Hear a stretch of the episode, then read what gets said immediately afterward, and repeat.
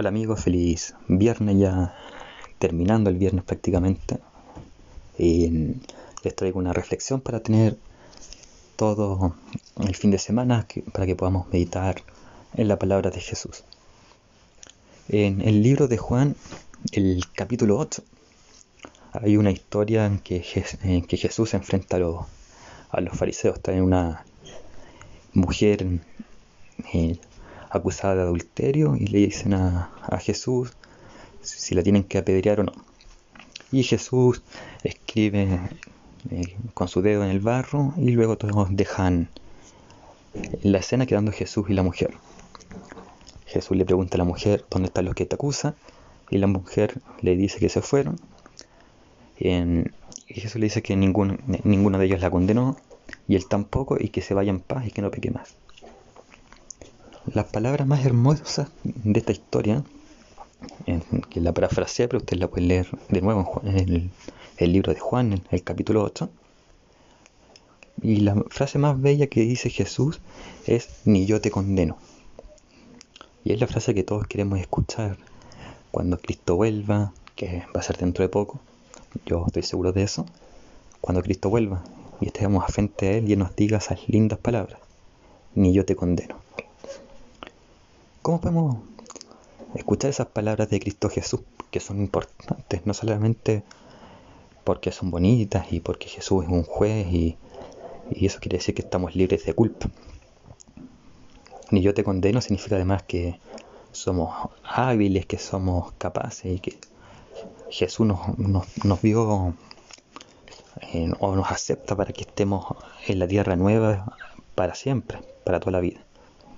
Por ende, ni yo te condeno es una palabra hermosa, es una palabra espectacular y además importante en sí, porque significa que Jesús nos invita a morar para toda la vida en la tierra nueva. Así que yo creo, por lo menos yo tengo ese deseo de escuchar esas palabras de Jesús, yo sé que muchos de ustedes también.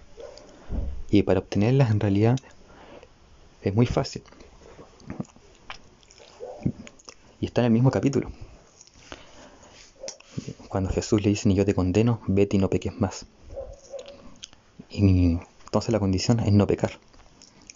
Pero eso es lo difícil a la vez, porque uno dice, en todos los hombres pecan. De hecho, uno de los libros de la Biblia que escribe Pablo, dicen que es la única persona viva que no ha pecado es Cristo Jesús.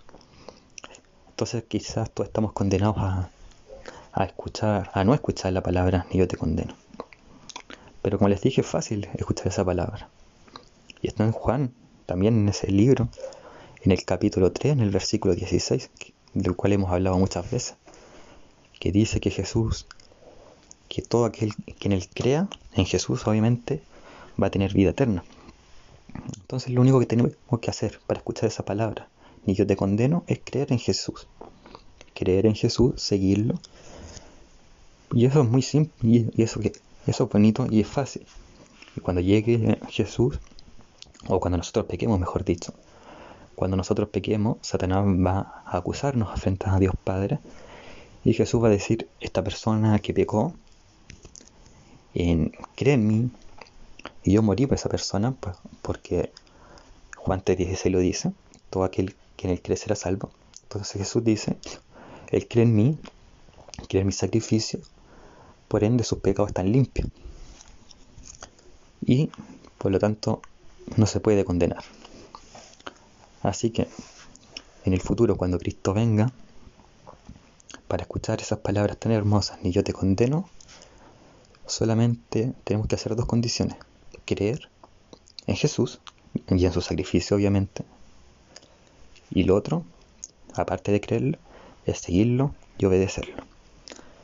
Así que si ustedes quieren escuchar esas lindas palabras, lo único que tienen que hacer es lo que acabo de señalar, crean en Jesús. ¿Qué te impide hoy creer en Jesús? Te invito a que pienses en eso y que también tengas un lindo fin de semana de provecho y nos vemos o escuchamos en otra oportunidad. Saludos y buen fin de semana.